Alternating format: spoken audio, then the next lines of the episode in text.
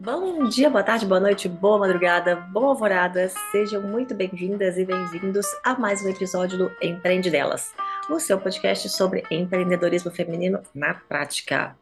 Meu nome é Juliana Mendonça e a cada semana eu entrevisto mulheres incríveis que contam pra gente um pouquinho de suas histórias e de suas vidas empreendedoras. Então, escuta ou assiste até o final porque temos muitas dicas de negócios por aqui hoje.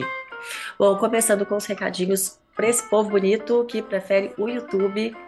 Bora fazer inscrição no canal, galera? É, já clica aí embaixo rapidinho, deixa seu joinha, deixa um comentário e manda o vídeo para alguém. Combinado? Gente, eu não peço isso à toa, tá? Isso faz muita diferença aqui pro podcast. E vamos combinar, né? Vamos combinar que não custa nada para vocês aí do outro lado. Colabora aí, vai. Não custa nada, rapidinho um joinha, né? Uma inscriçãozinha. É uma ótima ideia. Vamos lá. E a partir de hoje, eu começo um experimento, um experimento novo por aqui e quero a opinião de vocês. Que, é o seguinte: além dos vídeos do YouTube, vocês também vão poder assistir aos vídeos no Spotify. Então, esse vai ser o primeiro episódio nesse formato, e aí vocês vão me contando o que, que vocês estão achando, tá? Se tá melhor, se tá pior, se não fez diferença, mas não deixa de me falar, hein? Bom, para as bonitezas que preferem só o áudio mesmo, fica a dica aqui, que na verdade é um pedido, que é hum, escutem pelo Orelo, né? Só, só dar o play lá que já está ajudando o projeto. Fora que é uma plataforma brasileira e a gente tem que valorizar, né? Esses negócios, gente. Então, além do Orelo, Spotify, Apple, Google Podcast, Castbox, o podcast agora também está disponível na Amazon Music. É mais um jeito de escutar as nossas histórias e dicas. E eu também descobri, meio sem querer, que também estamos no Deezer. É, eu sou quase onipresente, gente. Onde você procurar, eu tô lá. Bom, por último, eu quero anunciar é, mais uma forma de contribuir com essa podcaster que vos fala e com esse projeto maravilhoso. Dessa vez, é para quem está fora do Brasil. É, porque andaram me perguntando, sabe, por aí, ah, eu quero contribuir, mas eu não estou no Brasil, não consegui fazer pelo Apoia-se, não tem jeito. Gente, aqui a gente dá um jeito em tudo. Então, eu fiz o cadastro do podcast na plataforma Patreon. P-A-T-R-E-O-N. E você pode colaborar de qualquer lugar do mundo, eu acho. Bom, pode procurar lá, gente, patreon.com barra empreendedelas e deixar sua contribuição. Eu já deixo aqui o meu muito obrigada. E agradeço também aqueles que já estão me apoiando lá na plataforma Apoia-se. Para quem quiser se juntar ao movimento, é só acessar o site apoia.se barra empreendedelas e deixar uma contribuição. É muito fácil, é só preencher o formulário que está lá no site, escolher o valor de contribuição e passar a fazer parte do grupo de apoiadores. Bom, você fica sabendo com antecedência quem serão as entrevistadas, pode mandar perguntas, é, além de ganhar algumas recompensas lindas, personalizadas. Então, vai lá dar uma olhadinha que tá lindo. Gente, anota aí, é apoia.se barra empreende delas.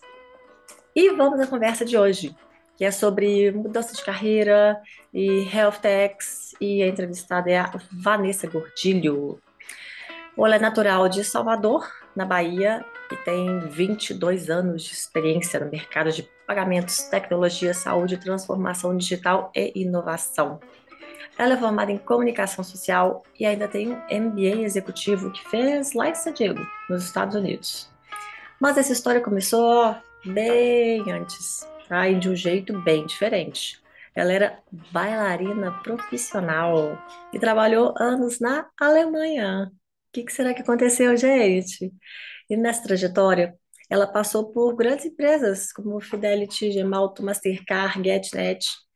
E isso fez com que ela conquistasse uma visão bem ampla do ecossistema de inovação, influenciando e acompanhando tendências de mercado. Mas agora, vamos saber como que foi que aconteceu isso tudo aí na vida dela? Oi, Vanessa, seja bem-vinda ao nosso espaço de trocas, de ideias, de experiências, de negócios. Tudo bem com você?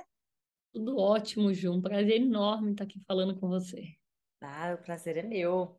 Vamos lá para mais uma história inspiradora.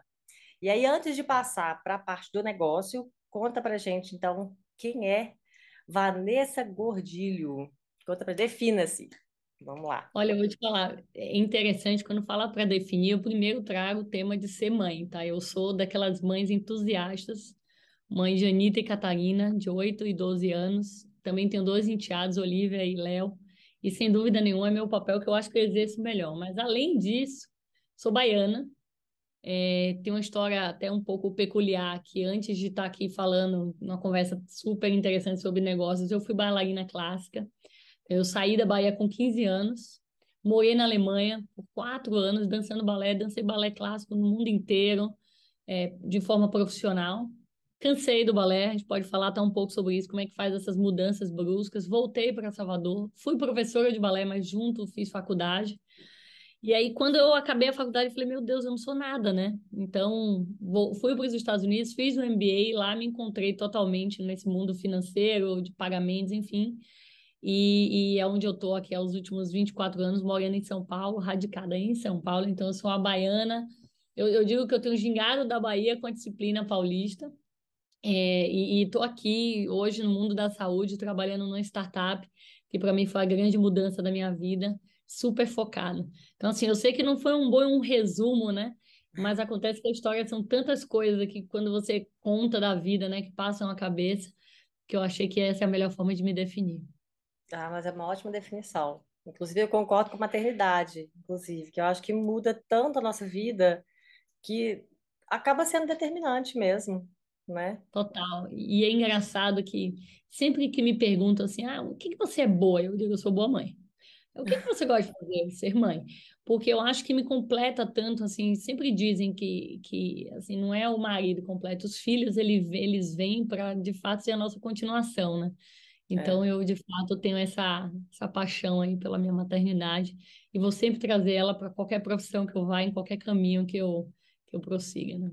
É, isso é muito legal mesmo. Quando me pergunta essa parte, apesar de, assim, profissionalmente, às vezes eu tá, me sentir perdida, sabe? De achar que eu não sei fazer nada, porque às vezes, às vezes é assim, né? A gente sabe fazer tanta coisa e fala assim, mas o que que você faz? Eu não, não sei fazer nada, não sei fazer nada. Mas aí quando eu paro e penso na maternidade, eu falo assim, gente, eu sou, eu sou super, eu posso fazer qualquer coisa. Depois, né? criar duas crianças e você fala, não, eu, eu posso, eu sou, sei sim. Exatamente, é sobre é. isso, empoderamento. É, é isso aí. E, mas me conta uma coisa, essa transição sua, como que foi e por quê, sabe? Estava lá dançando, parecia que estava bem. Como que foi essa transição da, da dança pro, pro mundo corporativo, assim? Você sabe que, é, por mais que a gente ache que, que, foi uma, que é uma transição super diferente, eu acho que tanto a, a, dança quanto o mundo corporativo tem muita disciplina envolvida, né? Eu digo que todo mundo que fez um esporte de impacto, é, desde muito cedo, se dedica muito, tem muita disciplina, foco, determinação, que são virtudes ou é, itens que você precisa trazer também para o mundo corporativo para, de fato, ser bem sucedido ou conseguir alcançar cargos maiores, mais elevados. É, eu acho que é, quando a gente é jovem, tem muitos sonhos envolvidos, né? Eu acho que a gente nunca pode tirar isso de um jovem, porque muitas vezes eu vejo muitos pais já direcionando o que os filhos devem fazer, mas criam filhos frustrados ou não necessariamente felizes, né? Eu tive muita sorte, eu digo que eu sou muito privilegiada em ter tido pais que, apesar de eu ter tentado fazer um hobby, né, ir para uma carreira não convencional, super apoiaram nisso. É, é, minha mãe talvez era a minha maior fã, né? É, assim, condicional, desde muito pequenininha, ela estava nos meus espetáculos lá na frente, batendo palma e, e, comemorando cada uma das conquistas, dos prêmios que, que eu ganhava ao longo do, do meu crescimento aqui no Brasil. Mas a verdade é que eu ganhei uma bolsa de estudos. Tinha um olheiro, eu era muito talentosa de fato, imagina, uma baiana dançando balé clássico. Então ela tinha essa pitada aí de tempero mas assim, eu fui muito privilegiada porque um olheiro me viu e falou: olha, tem uma bolsa de estudos e na Alemanha, se você quiser, Nossa, vá. foi assim. Foi assim. Praticamente, eu sei que não caiu do céu no sentido de que você se esforçava, você praticava né, muito, mas ele que foi, viu, é, eu estava no festival de Eu estava no Festival de Dança de Joinville, né? Um festival bem tradicional. E lá tem os bailarinos do Brasil inteiro. Eu era muito jovem e fui vista assim. Eu acho que ele me viu até antes do, de Joinville. Mas eu acho que assim, as escolas elas buscam isso, né? Isso eu acho que vale para. Eu sempre falo isso quando tô, conversando ou dando alguma mentoria. Eu acho que se você se dedica, se você é bom em alguma coisa que você faz, sempre tem oportunidades porque você encontra de bolsa de estudos, de ONGs que apoiam, de caminhos é, não convencionais, mas que têm oportunidades. Por exemplo, a minha bolsa de estudos, quando eu fui para a Alemanha, não era de um governo ou de algo muito complexo. Essa escola, ela tinha apoiadores da dança na Alemanha, e elas, é, é, essas pessoas que são executivos ou é, filantrópicos, enfim, que me adotavam com essa bolsa de estudos. Hum.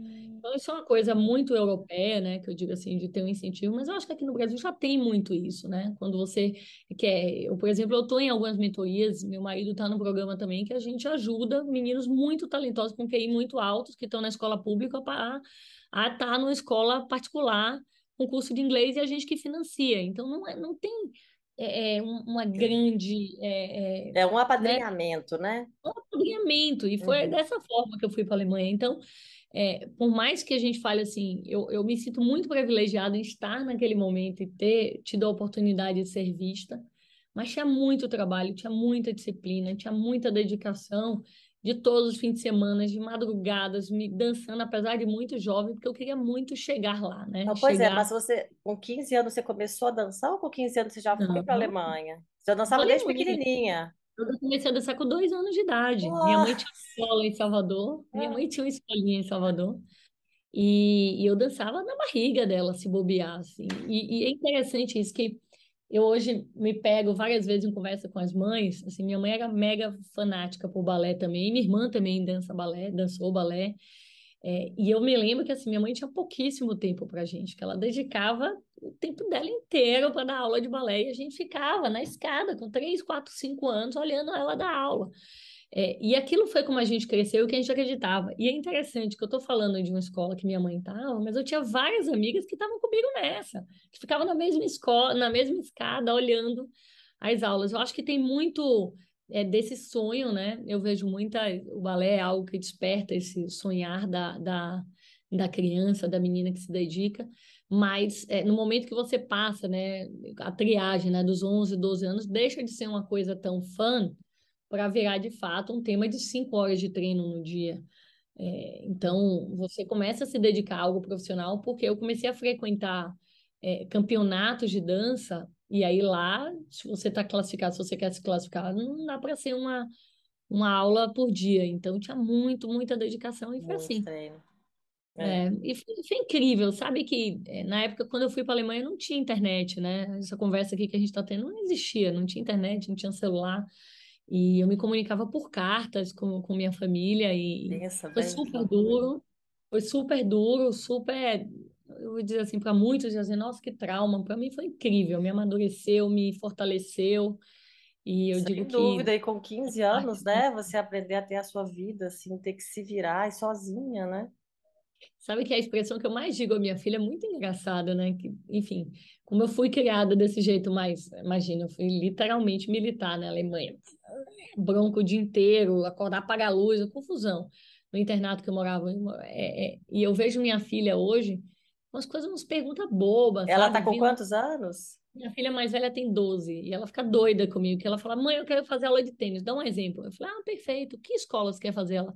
Você não vai olhar para mim? Eu falei: "Não, descubra qual que é, ligue para lá, vê se tem horário. O que eu posso fazer por você hoje é pagar. Porque isso eu tenho condições, eu posso te ajudar. Agora, eu. Mesmo assim, pesquisa os valores aí. Me apresenta três orçamentos aqui. Ela olha para mim, você é muito dura. As mães das minhas amigas não fazem isso. Eu falei, entendi. Comigo a regra é essa traga tudo, monte um business plan para mim de retorno do meu investimento é. e a gente volta. Então, é, eu acho que faz parte é, do jeito, meu jeito de ser mãe tem um pouco a ver com isso, mas eu quero criar minha mas eu, mas eu gostei. É, é, eu comigo gostei. assim, tudo, tudo. Ela já olha. E quando eu vou responder, ela, ai, você vai mandar eu me virar, né? Eu falei, é, se vira. Minha frase para de 12 é se vira. Ela faz doida. uma plaquinha, né? Faz uma plaquinha, ela chega perto, levanta a plaquinha, se vira. Mas assim, eu acho que eu acho que tem muito a ver com isso, assim. É, meu jeito é, é, é, formar elas, né? Eu, como mãe, eu tenho que deixar elas seguras e sempre felizes. Então, é uma mistura dessa independência, mas também com magia que eu adoro é, trazer sempre para casa, que vai fazendo com que elas fiquem cada vez mais independentes. Olha só. E como é que você eu faz tenho uma história meio doida, viu, Ju? É. Eu tenho umas histórias meio doidas, mas traz Pode, aqui. pode contar, que eu adoro. Mais doida, melhor. Mais inspiradora. É, mais assim, não é possível. E, mas eu queria saber como é que você faz para conciliar, assim, a maternidade com seu cargo agora, né? Cargo executivo tal. Como que, como que você faz? Aí eu volto para a palavra que eu uso tanto, né? Que é a história da metodologia, né? Assim, é, eu acho que grande parte das pessoas que eu converso, ou, assim, eu tenho muitas amigas, mulheres, que a gente conversa muito sobre esse tema, tem muito a ver com a disciplina de como você se organiza, né? É, e, obviamente, vários pratinhos vão caindo ao longo dessa organização.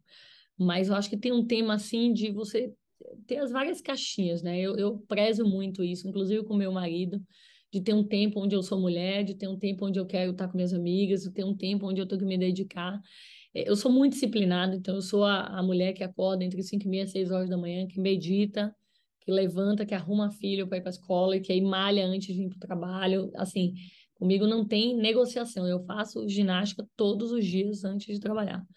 E nos fins de semana, junto com meu marido, né? Então, tem uma uma metodologia, eu até brinco quando eu viajo, que eu saio da rotina, que eu fico até meio zonza, porque é, esse tema de você ir conseguindo conciliar e, e reservando tempo para algo que faz que, que é importante para sua saúde, para seu bem-estar, eu acho que é fundamental. E aí minhas amigas já sabem, assim, eu tenho uma hora do almoço para almoçar duas vezes na semana com amigas. Então eu me dedico. Aí, fim de semana, eu tenho que ir aqui, nesse tempo, tem um tema mais família. No outro... Então, eu acho que você conseguir achar esses, esses spots, né, esses espaços, mas garantir que é, não é só que você atenda os outros, mas que você também complete, né? Tem um negócio que eu fiz muito tempo coaching profissional, eu amo, amo de paixão, e minha coaching é, putz, salvou, me salvou várias vezes, mas ela fez um negócio que é o ciclo da vida, né? Em um determinado momento, eu passei por um uma um momento muito triste é, familiar e me desestabilizou e ela foi fazer o ciclo da vida nessa hora, onde você reflete, né? Faz a reflexão. E ela bota lá dizendo assim, no seu trabalho você está quanto por cento preenchida? Na sua vida familiar, na sua vida como esposa, na sua como amiga, na sua... E aí você vai botando o percentual da sua percepção, porque não é sobre o que os outros acham, é sobre o que você acredita é, que você está sendo é, ideal, né? E, e foi uma uma visualização para mim muito de como eu estou é, é, me comportando com cada uma dessas caixinhas. E aí, a partir daí, eu saí com um plano de ação de melhorar as caixinhas que estavam com essa maior deficiência aí no percentual, segundo a minha percepção, né? Porque se você paga para ficar ouvindo o que os outros acham de você, é muito triste, né? Na verdade, assim, eu como mãe, eu tô em que número? Assim, eu tenho, eu tenho que completude, né? Eu como esposa, eu tô sendo uma boa esposa? Eu, eu me cuidando, eu estou chegando no padrão de beleza ou no, ou no, padrão de saúde que eu gostaria. Então, você, quando sai com essa reflexão e consegue montar seu plano de ação, é muito bacana. E eu faço isso, assim, com muita frequência, assim. É, eu fiz nesse momento que foi um momento muito delicado da minha vida, quando eu perdi minha mãe. E, e foi um impacto muito grande quando eu vi que tinha, assim, algumas caixinhas que eu estava deixando para trás só pela carreira, ou só é, é, para alguns determinados itens. E quando você consegue achar esse equilíbrio, dá mais tranquilidade. Então, muito que eu vejo hoje, que eu leio, que eu converso sobre esse tema da saúde mental, de como a gente precisa se cuidar, tem um pouco a ver com isso, né? Porque às vezes a gente tá numa corrida insana sem ter plano, mas simplesmente para chegar num lugar que a gente nem sabe onde a gente quer chegar, né? Uhum. Então, essa, esse autoconhecimento dos meus objetivos e de onde eu quero chegar e de onde eu preciso preencher minhas lacunas, eu acho que é o que me dá mais tranquilidade aí para ser uma boa executiva, inclusive. Uhum. Nossa, isso faz parte, né, da, da questão da disciplina que você falou. Ah, eu, eu admiro tanto pessoas que conseguem fazer isso, eu admiro demais. Não, porque hoje também é mais fácil um pouco, né, que seus filhos estão maiores. Quando eles eram bebezinhos e pequenininhos, você conseguia fazer essas, assim, ter essa organização também? Que eu acho tão imprevisível, sabe? É igual, igual a pontualidade. Gente, pontualidade com, com o bebê, sabe? Aquela coisa assim de não É, conseguia. é é que assim, ó, eu, eu, eu sou ta- talvez dessas mulheres mais disciplinadas que você vai conhecer na sua vida, tá? E muito por causa da Alemanha e do balé, tá? É, lembra que eu, eu nasci assim, praticamente, e na Alemanha não tinha essa conversa, não, tá? Você pode ter filho, não ter filho, se você não entra na, no esquema alemão de performance, o negócio não vai. Então, uhum. eu acho que eu fui educada, assim, então, obviamente, tem até uma tensão, assim, isso que você falou da, da pontualidade, se eu sei que eu tô no compromisso, eu tô cinco minutos atrasado, eu tenho tacardia. Aí, o que que eu aprendi? Quando eu tenho tacardia, eu respirar. Então, eu respiro, prendo, solto. É, método para eu parar com essa maluquice da pontualidade. Mas trazendo um pouco, acho que da, da, da fase infantil, eu confesso, e, e assim, eu sempre digo isso, é, para não criar uma expectativa também de, da perfeição, eu sempre tive uma rede de apoios muito próxima de mim. É, eu até brinco, assim, eu tenho uma, uma pessoa que está comigo desde que minha filha nasceu, minhas filhas nasceram, e ela, ela é pernambucana, assim, ela é brava, é brava, ela briga comigo o dia inteiro. Então, é, é e, e, eu já entendi, e é muito engraçado. Eu, eu, tenho, eu, tenho, que contar isso aqui, Ju, que eu acho que as pessoas vão se divertir, que estão nos ouvindo, assim. Teve uma vez que eu tirei uma foto, de, eu estava num restaurante, eu tirei uma foto de uma receita, um prato lindo. Eu tirei uma foto que era mais à disposição do prato, né? E mandei para ela, falei, olha que legal isso. Ela falou, eu não sou decoradora, não. Se você quer decoradora, é melhor você trocar de gente não sou eu a pessoa. E aquilo me fez rir, porque a verdade é, é a pessoa que eu escolhi para estar do meu lado incondicionalmente. Então eu já entendi que ela não faz decoração de prata e tá tudo ah. certo. Mas ah, eu é muito engraçado. Assim, juro, esse áudio para mim é um dos mais engraçados da minha vida.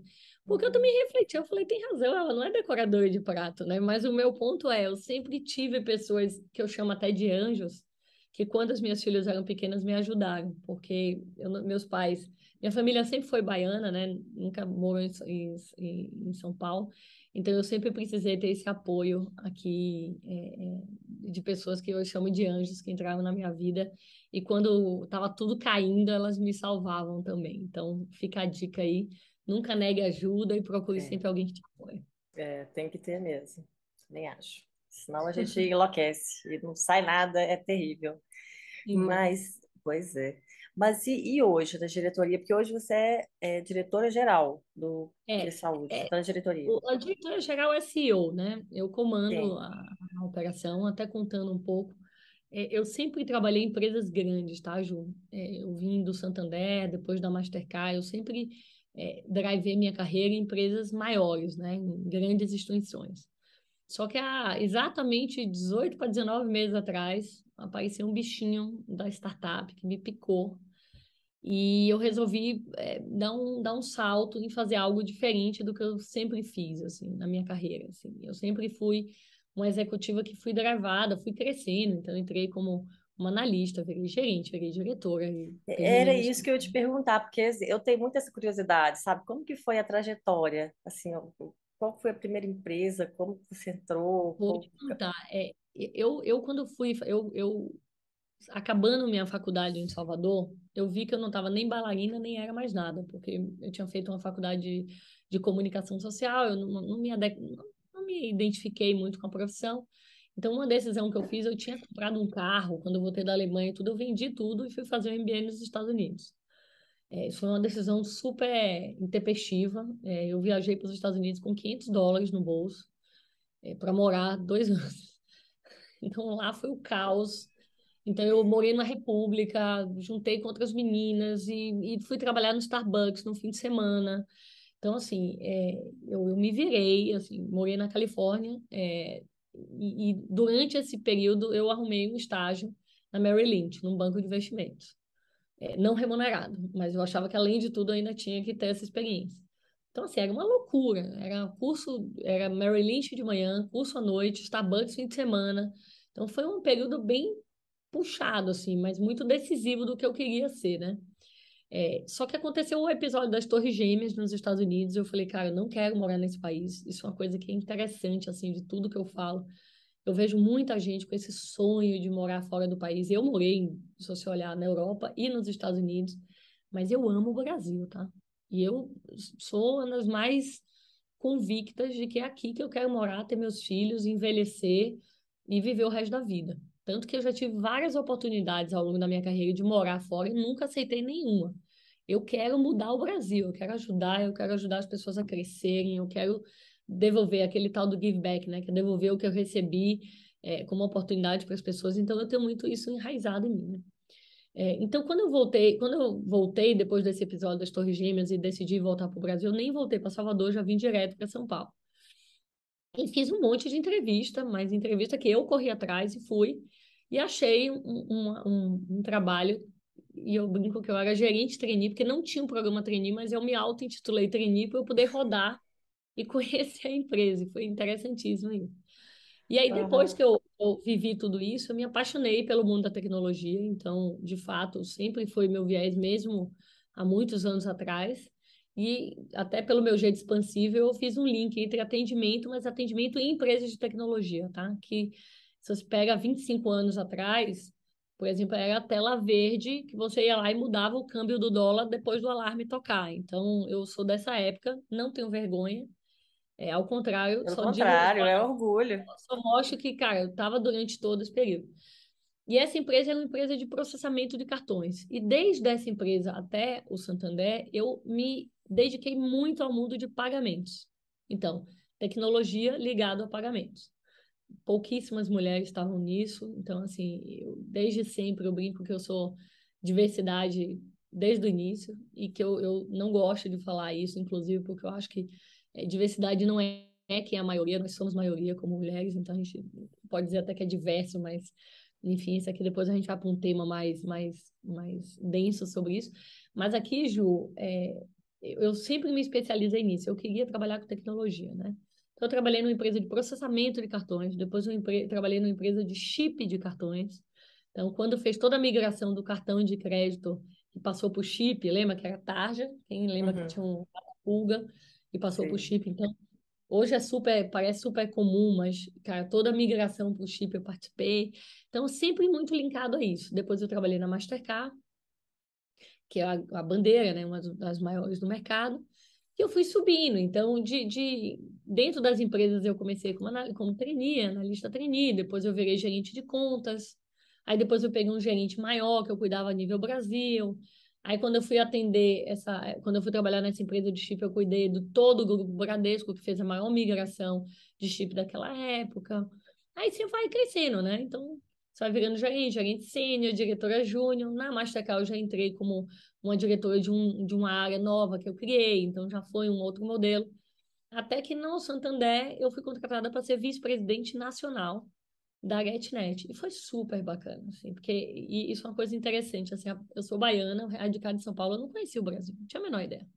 Porque lembra do meu histórico na Alemanha, depois dos Estados Unidos.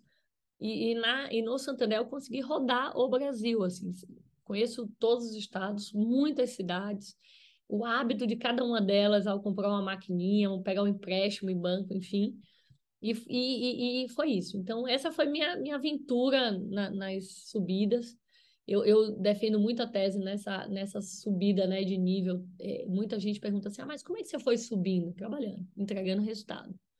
É, eu acredito muito é, de que os resultados falam muito por nós, né? Não é um tema de meritocracia, porque tem muita gente que não teve as mesmas vantagens, as mesmas oportunidades mas eu acredito que tem muito a ver com essa garra. Eu, por exemplo, no Santander, quando eu estava nessa vaga, tinha gente do Acre que, cara, entrava no call comigo, numa ligação que eu fazia, né, regional, e arrasava, conhecia a região, sabia tudo, sabia da história. Eu falei, é essa, promove. Então tinha muito mais a ver com atitude, com cara, com um cara que trouxe é, é, é, de história, com, do conhecimento do que está fazendo. Então eu acredito muito assim, eu sempre fui muito aguerrida de não aceitar muitas coisas é, no modo modus operandi do básico e de lutar e cara fala não isso aqui eu não aceito muitas vezes até olhar e falar não quem é essa menina acho que ela não, não sei que eu sei que eu sou Vanessa mas eu cuido disso aqui isso aqui é meu pedaço isso aqui tem que ser desse jeito sei então, do que eu tô que falando né atitudinal exato e conhecimento porque isso aqui tem uma coisa viu Ju é, tem muita gente também que tem essa atitude, mas tem pouco conhecimento, estuda pouco.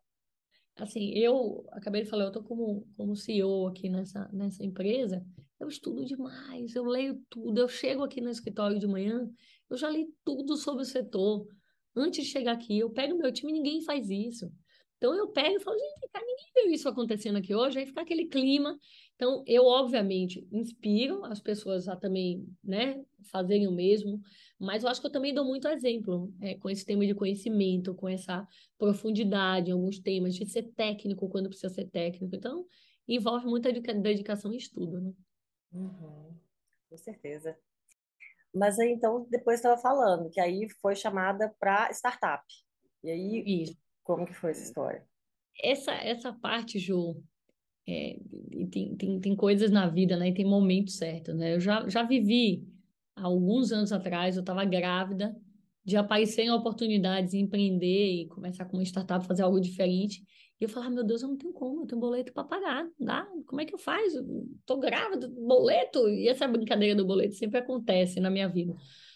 É, eu acho que é, eu, eu cheguei no nível de maturidade minha e também do que eu queria, né? É que eu acho que estava no momento de poder arriscar, né? Quando eu digo arriscar, não deixa de ter os boletos, mas você tem um pouco mais de segurança de fazer algo é, diferente, né? Então foi isso, assim, apareceu um headhunter com essa oportunidade, eu conheci o fundador, é, é, o fundador é um, um, mestre no mundo da saúde suplementar, conhece absolutamente tudo, e quando ele me trouxe a ideia e mostrou o quanto eu consigo dar acesso à saúde para pessoas que nunca tiveram um plano de saúde, o quanto eu consigo transformar a, do lado preventivo, né, onde as pessoas comecem a cuidar da saúde, não da doença, mudar o hábito de uso e fazer coisas diferentes que eu consiga de fato é, é, é, transformar, eu achei incrível. Então, foi nesse momento que eu falei, eu vou. E estou aqui há 19 meses, eu lidero a operação daqui Saúde, tenho 200 funcionários, é, gente muito aguerrida, muito apaixonada também por esse propósito. Aqui Saúde é um plano de saúde. Muita gente fala assim, ah, mas é telemedicina. Não, é um plano de saúde, onde a gente conseguiu fazer um modelo verticalizado, né, que até explicando, a gente não tem um hospital próprio, mas a gente fez parceria com os melhores hospitais de São Paulo. Então, eu consigo é, oferecer os melhores hospitais de São Paulo a um preço é, é muito semelhante a essas operadoras verticalizadas as pessoas só tinham acesso a elas no passado. Então, hoje eu tenho um plano, por exemplo, que parte de 160 reais e tem acesso ao Oswaldo Cruz da Vergueiro, a Santa Catarina de Mundo Vasconcelos, é, e vários outros hospitais. Eu não quero ser injusta, porque a gente tem 30 hospitais aqui dentro da nossa base mas fazendo com que as pessoas tenham acesso a esses hospitais e, além disso, tenham também a telemedicina 24 por 7 no seu app e um atendimento com o seu médico de família a qualquer hora, é, é, fazendo com que a gente lembre como era antigamente, né? Que você tinha acesso a esse cuidado diferenciado e fazendo com que você consiga ter uma jornada de saúde diferente. Então, é um propósito muito, é, como é que eu vou dizer, muito enraizado já em mim. Eu estou muito apaixonada pelo tema. Nunca imaginei que eu fosse me apaixonar pela saúde como me apaixonei, não como a minha saúde, mas a saúde de fato é, é como segmento, né? Mas é, é, incrível, porque cada dia uma, é um tema novo é, é, que eu vou aprendendo, então fez com que eu também é, saísse desse mundo que eu passei tantos anos falando sobre o mesmo tema, eu brincava que eu era monotema, e agora tenho tantas outras coisas para contar e tantas outras histórias para é, contar e tantas pessoas é, e histórias de pessoas que eu posso transformar. Nossa, é um grande desafio essa mudança também, muito, né? É, muito. Mudança é muito grande. De vez em quando, eu falo, ai meu Deus do céu, e agora? Mas acho que é sobre isso, né? Sobre essa borboleta no estômago aí que faz a gente também acordar todo dia animada e saber que a gente pode fazer algo diferente. É, mas eu achei assim, a ideia é muito legal quando né, eu vi lá uma Health Tech, uma health tech, eu nunca tinha ouvido falar, sabe? Porque eu tô, assim, pelo podcast agora, né? Eu tô vendo muita coisa, é femtech, martech, gente, é tudo tech agora. E aí, a, a, uma health tech, assim, o, o que, que é exatamente? Qual, qual, que é a mudança dela? Qual que é o diferencial, assim, pro, o que, que ela traz para o mercado? Eu, eu sempre trago uma analogia, tá? Mas quando vocês lembram, é, Ju, eu sempre estou dizendo quando vocês lembram que eu estou supondo que a gente está na mesma faixa etária, que você é mais nova que eu. Mas assim, eu sei que todo mundo que vai nos escutar vai lembrar que para abrir uma conta no banco você tinha que ter um banco e levar seus documentos. Mesmo que a gente fosse jovenzinha, você ia obrigatoriamente, tinha que estar alguém lá olhando, falar, ah, esse documento é seu, vou abrir sua conta. Mas Hoje isso até é pouco tempo, não? Mas isso é recente. Tem 10 anos isso, não é. é muito recente. Hoje você abre sua conta sem você precisar nem botar seu documento, que o próprio banco busca isso na Receita Federal, busca em, outro, em outros caminhos, né? Então, é, Quando a gente traz a analogia para o mundo bancário, as fintechs elas surgiram exatamente para facilitar. Então, tudo que a gente fala assim, bancos digitais. Hoje, os próprios bancos grandes, Itaú, Santander, Bradesco, são digitais, porque eles também já têm esse viés que você consegue fazer basicamente 100% das suas ações pelo app, certo? Só que isso aqui foi drivado, foi, foi direcionado por essas fintechs que falaram, não, ó, eu sou inovador, vou fazer diferente. E aí os bancos maiores começaram a seguir. Na Health Tech, o que a gente está tentando fazer, o que a gente está focando, que é a mesma coisa. Então, a gente tem os planos de saúde tradicionais, certo? Que atuam hoje no mercado há muitos e muitos anos. E o que a gente quer trazer é trazer uma jornada diferente, trazer uma forma de, de se relacionar diferente, trazer uma forma de você agendar suas consultas digitais, de você conseguir ser atendido pelo, pelo médico a qualquer hora também, pela telemedicina, que você, quando use o seu hospital e você faça seus exames ao longo do ano, estejam dentro de um, de um prontuário que você consiga ver, ver, a, ver a qualquer hora do dia. Então, assim, tem muito acontecendo que você vai mudando o hábito de uso e fazendo com que essa jornada se torne mais digital. Isso não significa que o plano é digital. Se você sofre uma emergência, você vai em qualquer. Nesses hospitais que eu acabei de falar, né? Que eu tenho 30 hospitais os maiores de São Paulo, você vai na emergência direto. Eu estou falando sobre cuidar da saúde, não da emergência. Então, quando você está doente, quando você sofre um acidente, o atendimento é exatamente o mesmo. Qual que é a diferença? Quando você voltar no seu médico na sequência, vai estar tá lá no seu prontuário que você sofreu esse acidente, quais foram os exames que você fez, que check-up você fez da última vez. Então, você começa a ter esse, esse, esse é, conteúdo da sua saúde de uma forma que se torne de fato algo palpável que esteja dentro da sua jornada. Então, essa é um pouco, não é nem um pouco, é sobre isso ser uma health tech. É sobre trazer uma jornada diferente e fazer com que o hábito do seu uso seja é, melhor, né? E mais eficiente. Entendi. Entendi agora. Muito bem. Vem para que saúde. Não, pois é, e aqui a saúde está só em São Paulo? Tá onde? A gente, é, a gente começou por São Paulo, capital, já abriu para 10 municípios. E a nosso, nosso plano de expansão ele vai começar a entrar em outras cidades a partir do ano que vem. Então, a gente tem um planejamento de expansão a partir de fevereiro do ano que vem. Por que só São Paulo? Porque aqui a gente precisava primeiro garantir que o modelo estava aderente, que todas as usabilidades fossem de fato é, é, é, é, funcionais, né? Então, que vários pilotos fossem feitos, para que também a gente não cresça, não comece abrindo totalmente o leque e depois não entregue o serviço diferenciado que eu acabei de comentar.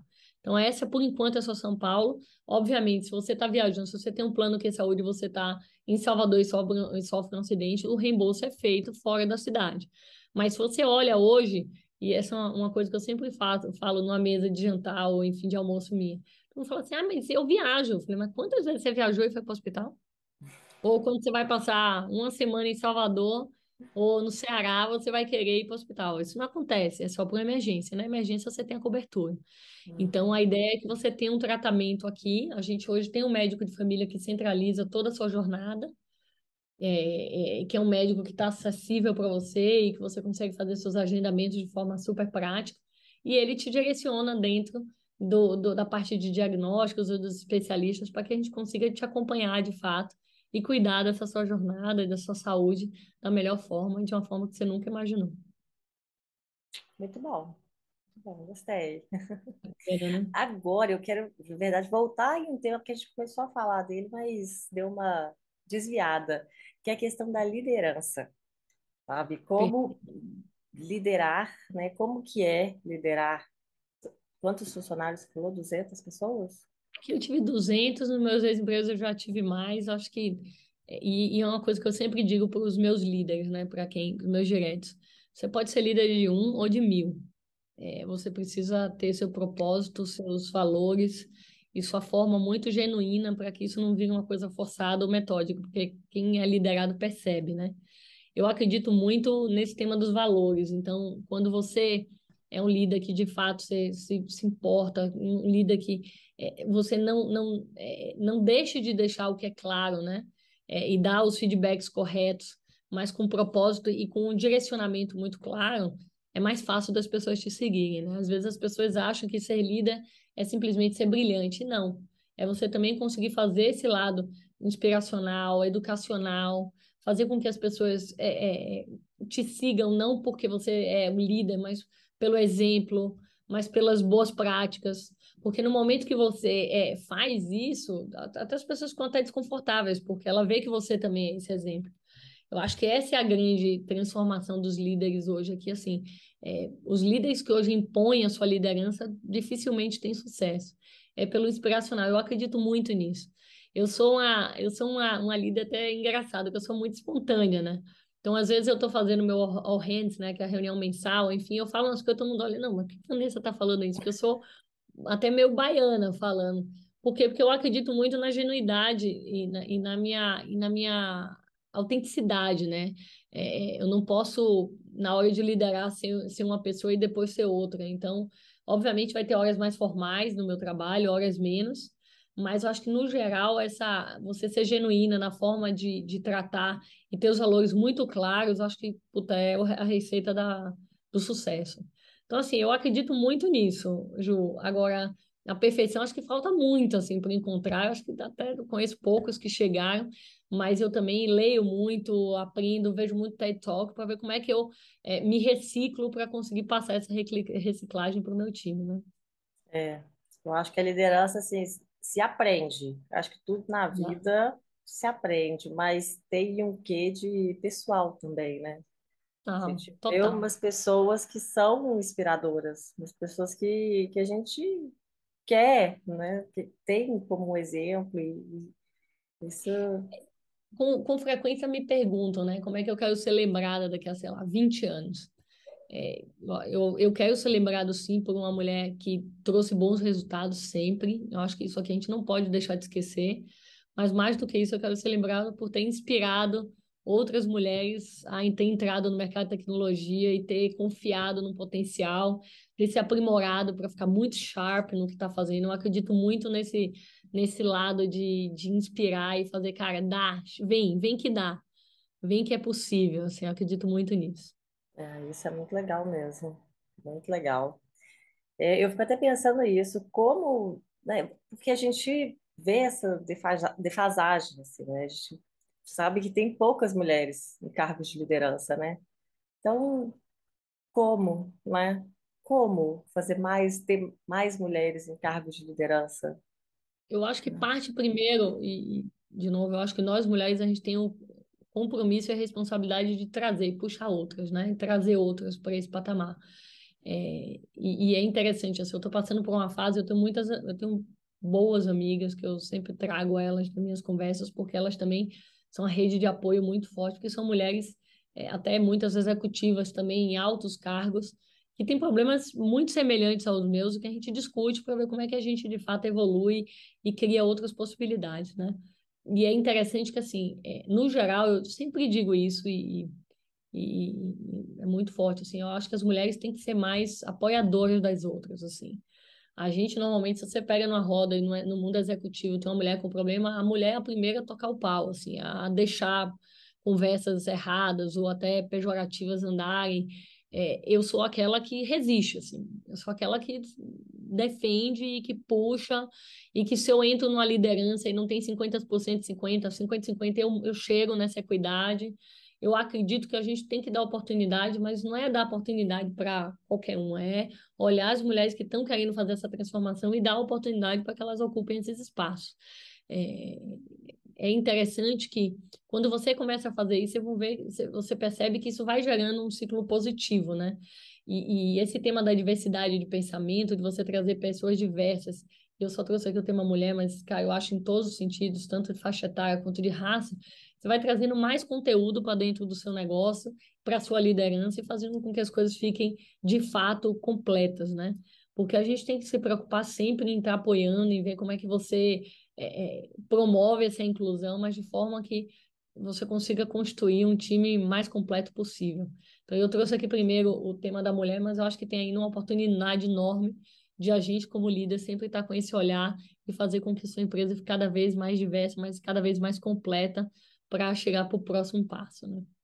Mas você, assim, no, na trajetória toda, né? Não só agora como CEO, você sentia, assim, alguma dificuldade por ser mulher? Ah, Ju, eu, eu, eu sou uma, uma mulher meio brava, né? É, não sou... eu sou uma, uma pessoa, como eu já disse aqui, criada na Alemanha, que tomava varada na perna e que não reclamou disso.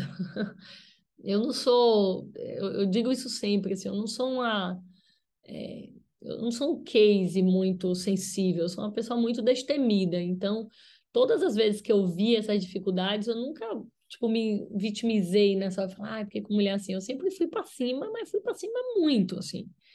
E, e, claro que já devo até ter me prejudicado disso, porque até de um jeito até bastante diretivo, assim, falar, não vou admitir que isso aconteça comigo.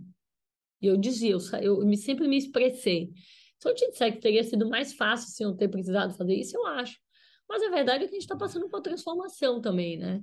É, eu acho que a gente cada vez mais está ocupando cargos mais altos, está dando voz para outras mulheres vindo. Eu estou falando de mulheres, mas independente da raça, independente, inclusive, é, da, da, da, definição sexual, né? Mas eu estou falando como gênero é, que está ocupando espaço novo. Eu acho que a gente não tem que é, se vitimizar, a gente tem que olhar para cima e saber onde a gente quer chegar, entendeu? É, minha recomendação sempre, e pelo menos foi o que eu fiz, eu nunca é, trabalhei em cima de cota, nunca trabalhei em cima de. Eu sempre fui para cima. Falar, cara, é meu, eu preciso, isso aqui eu mereço, tá aqui meu resultado, tá aqui o que eu preciso eu tenho skill. E aí alguns homens que aceitavam, outros não, e eu ia achando meu lugar, né? Que nem uma correnteza que vai encontrando até chegar no leito, né? Eu acredito muito nesse nessa nesse nesse foco, nessa nesse olhar destemido de saber onde quer chegar. E aí isso vai deixando para trás inclusive os medos, né? Aquela síndrome da impostora e várias outras coisas que a gente vê acontecendo que vem sendo falado muito mas eu acho que é olhar para frente, cara, e não stop, né? Não olhar para o lado. Então, eu acredito muito nisso. Claro que vai ter dias que, cara, meu lado, cara, minha filha tá doente, que eu não vou conseguir ser tão destemida. Mas a gente não pode ser a regra, tem que ser a exceção, entendeu? Então, é muito sobre ter essa força e saber onde quer chegar. Eu sei exatamente onde eu quero chegar nos próximos 10 anos, Ju. Eu mapeio, eu escrevo, eu boto meus objetivos da semana, objetivo do ano, assim, eu sou daquelas que, cara, que foca onde quer chegar. E é, teve ano é. que não deu certo, e teve ano que deu, né? Até hoje eu considero bastante positiva a jornada. Isso. Gostei, viu? Eu preciso me. Vou melhorar, eu vou melhorar. Bora, Ju, vambora. Vambora, vambora. é porque eu acho que eu sou, na verdade, indecisa, sabe? Eu quero tudo. Eu coloco lá meus objetivos, tá 10 anos, 5, 10 anos. Não, mas isso aqui, não, já mudei de ideia, não, isso aqui não. Eu já mudo. É, não é que eu não eu faça. Tenho, eu, tenho, eu tenho amigas que me ligam, falando assim: ó, eu mandei esse WhatsApp, o que é que eu faço? Aí eu falo: peraí, eu respondo o WhatsApp dela e mando. Só que aí ela falou, mas eu não falaria assim. Eu falei, esse é seu problema, você tem que mudar o jeito, você tá muito mole. A vida, a vida, como é que é? A vida dura para quem é mole. Não. Muda o seu jeito. Aí eu me olho e falo. Aí senti uma varada nas minhas pernas agora. Assim, na verdade, eu não estou defendendo tem que, pelo amor de Deus, o que eu passo eu não quero reproduzir, nem reproduzo nunca na minha vida, nem com meus filhos eu faço isso. Uhum. Mas o ponto é, se você tem, é, se você é, tem planos, né? Se você é uma pessoa que você quer chegar em um determinado patamar, isso independe, se você quer ser Sim, é. você, independente do nível hierárquico. Mas você tem que saber e tem que traçar isso. Né? A vida, infelizmente, ela, ela, é, ela é sorte para muito poucos, assim. É. Se você deixa seu Sim. destino a cara da sorte, é muito difícil dar certo. É, é já me falaram então isso. Se você não resolver, vão resolver para você. Então, não resolver para você. É isso aí. É isso aí. Então, já que a gente já está falando aqui que mais ou menos de dica, vamos para dicas de negócios. Então, que, que dica que você daria para quem quer? Nossa, é tanta coisa que a gente falou, sei, mudar de carreira, como você fez a transição, ou uma dica para quem quer chegar num, cargo de liderança. Um cargo... Eu acho que tudo é sobre um plano, Ju. É, primeiro, saiba onde você quer chegar, tá? Você acabou de falar. Se você quer abrir uma franquia, se você quer virar manicure, se você quiser é, chegar presidente de uma empresa, você precisa saber onde você quer chegar. Isso, isso é o, é ponto de partida. Ah, eu não sei. Aí dificilmente vai ter o que eu, nenhuma dica aqui para dar. Eu acho que saber primeiro o que você quer é, a, é, o ponto de partida de tudo. Uma vez que você sabe, é colocar lá e aí começar a traçar como é que chega lá, né? Eu me lembro que um dos meus empregos, é, eu estava com essa minha coach e eu tive essa ajuda por dois anos, assim, eu contratei uma pessoa. E eu falei, eu queria trabalhar em tal empresa. Ela falou, perfeito, o que, que você está fazendo para isso? Eu falei, não, quem que você conhece, desce, desce. Então a gente foi mapeando pessoas que conheciam que me trariam isso. Eu mapeei um, quase seis meses de almoços com essas pessoas, né, com as datas que elas poderiam para chegar nesse ponto. Aconteceu que eu tinha mapeado um plano de seis meses, durou um mês, e eu cheguei na vaga.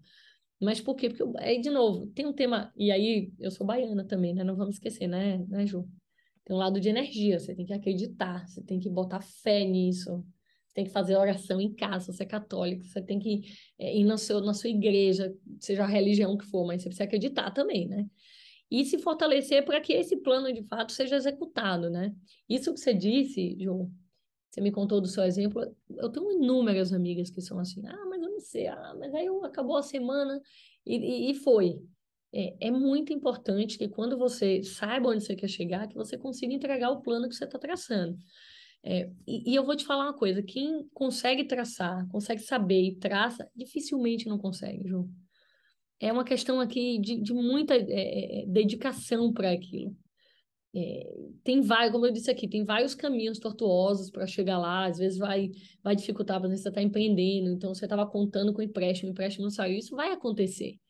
Mas a verdade é que você vai costurando e as coisas vão é, achando soluções, entendeu? E quando não acha, tem que mudar o plano.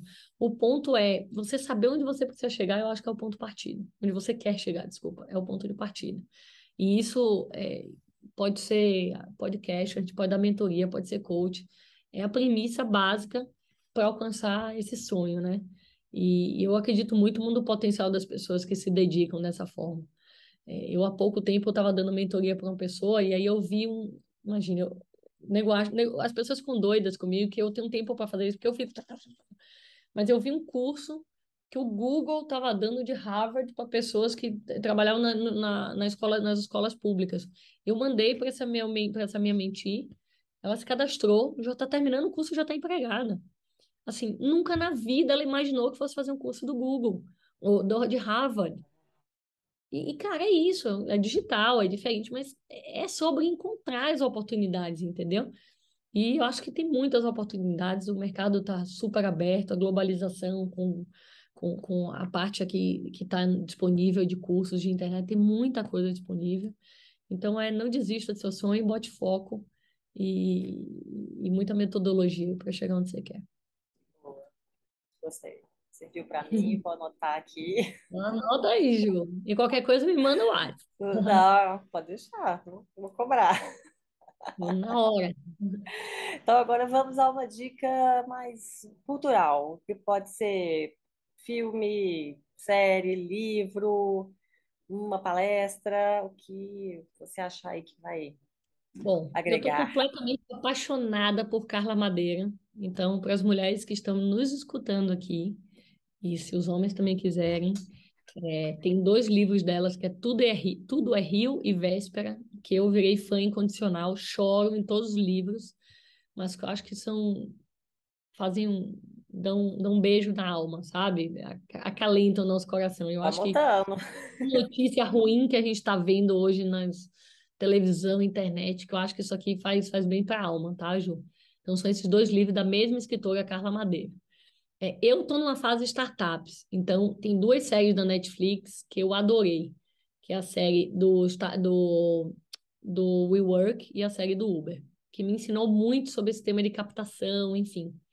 É, quem quiser ir para o cinema hoje, o Elvis está aí, eu fui anteontem com meu marido e foi incrível. Legal! É, filme do Elvis pode parecer assim uma dica super simples porque tá no cinema, mas assim, delícia ouvir a história e, e ver assim é, como a gente tem oportunidades na vida que a gente pode agarrar e como tem coisas que a gente precisa tomar cuidado. Tudo que eu leio, que eu vejo, eu aprendo alguma coisa, Ju, tudo. É assim, eu tô vendo o filme do Elvis, eu vi a hora que ele, cara, não conseguiu é, sair, olhar por fora, olhar de cima a vida dele e ele entrou num caminho que não teve volta. Aí eu falo, cara, será que tem alguma coisa que eu tô vendo de fora? Deixa eu olhar. Deixa eu olhar o que eu preciso. Então, eu acho que a gente tem que sempre ter um olhar além do que a, a, visão simplista, né? Mas o que é que eu aprendo, o que é que eu levo para a vida e o que é que dali para frente eu faço diferente. Então, Essas são as minhas três dicas aí que eu acho que podem ajudar quem está ouvindo a ter momentos divertidos. Ótimas, excelentes. Anotei todas aqui. Adorei. Não, eu tô tendo uma, assim, uma overdose, uma overdose excelente, né, na verdade, porque aí as entrevistadas indicam os livros, aí eu fico curiosa, aí, ah, vou comprar. Aí eu compro o livro, começo a ler, nossa, que maravilha e tal. Aí tem a outra, aí indico um outro. Eu falo, hum, gostei. E quando indica série? Nossa, quando indica Adoro. série me mata. assista essas duas, Ju. Assista. É que assim, eu tenho um gosto para série interessante. Essas duas que eu indiquei são mais de trabalho. Mas eu adoro Bridgerton, que é uma bobona do, do- de antigamente, mas que tem uma história de amor. E aí eu choro. Não, Então eu, eu mas o Bridgerton maior não, não é aquela do. Aí aí começa, né? É porque eu acho que eu assisti. Eu adoro. Eu gosto de Aquela de amor. época, né? Que Ela mesma. Tá, Ela é, mesma. Vitor, por isso que eu falo que série me mata, porque eu tenho um negócio, com- acho que com tudo que eu faço, que eu tenho que ver até o final. Ah, Daquelas não. mais longas, tipo um Game of Thrones da vida, não, não vou nem começar. Eu não vou começar, porque eu sei que vai, vai me atrap- vai atrapalhar a minha vida. Então eu vou te atrapalhar uma que eu não sei se você já assistiu. This is Us.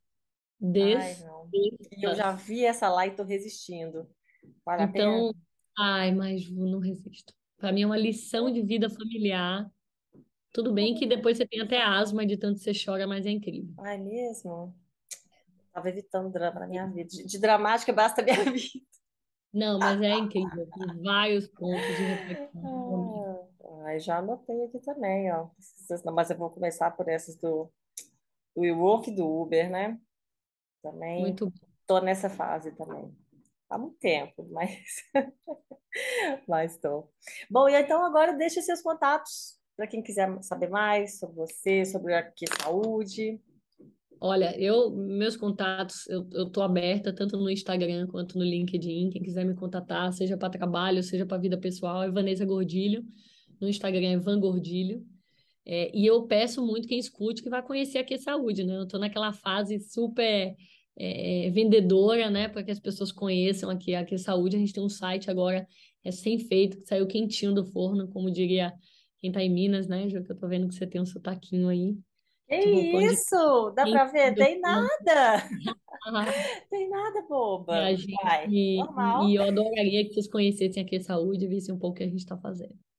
Ah, maravilha, maravilha. E, então, Vanessa, só tenho a agradecer. Muitíssimo obrigada. Amei, amei saber mais, amei sua história, amei as dicas. Nossa, tudo de bom. Maravilhoso. Bom, fico muito feliz. Eu tô, ó, meu WhatsApp, Ju, tá disponível se quiser fazer uma mentoria que eu tô vendo aqui que a gente precisa te organizar também quando você precisar. Ferrou. Me descobriu. Ai, droga, me Não, desmascarou. não, eu não, você se dedurou aí, tá? Fica aqui para os nossos ouvintes que não foi eu não, tá? Mas eu juro que eu tento. Eu tento, eu tenho, eu tenho meu negocinho na parede. Quer dizer, não aqui, né? Tá, que eu tô de mudança agora, tô na minha casa antiga. Mas tá lá na parede, então assim, eu tô dedicada. Tô dedicada. É só, meu negócio é só que eu tô fazendo uma coisa e aí eu resolvo fazer outra. Acho que aquilo não tá me ocupando o suficiente, sabe? Aí eu Que, quero uma outra atividade, eu quero a outra também. Então é, acho que são essas coisas. Aí eu, fica difícil me organizar assim, sabe? Com mais atividades. Mas tá bom, tá ótimo, tá funcionando. Mas, né, sempre podemos melhorar. Então, Muito bem. mas muito, muito, muito obrigada. Bom, Muito adorei, amei. muito bom estar com você, viu? Muito bacana, espero que todo mundo goste. Pois é, eu também. Não tem como não gostar. Então tá, então beijo pra você e até a próxima. Beijo, até a próxima. E muito obrigada também a quem escutou ou assistiu esse episódio. Se você se lembrou de alguém que pode gostar também desse conteúdo, então indica a gente. Compartilha nas redes sociais e nos ajude a alcançar cada vez mais pessoas. Bom, você também pode saber mais sobre o projeto do podcast no site empreendedelas.com.br e entrar em contato pelo formulário de lá. É, pode também seguir o perfil no Instagram e Facebook, que é o arroba empreendedelas, e no LinkedIn sou eu mesma, Juliana Mendonça, se quiser seguir por lá também. Bom, obrigada novamente aos apoiadores e apoiadoras, lindezas da minha vida, amo vocês.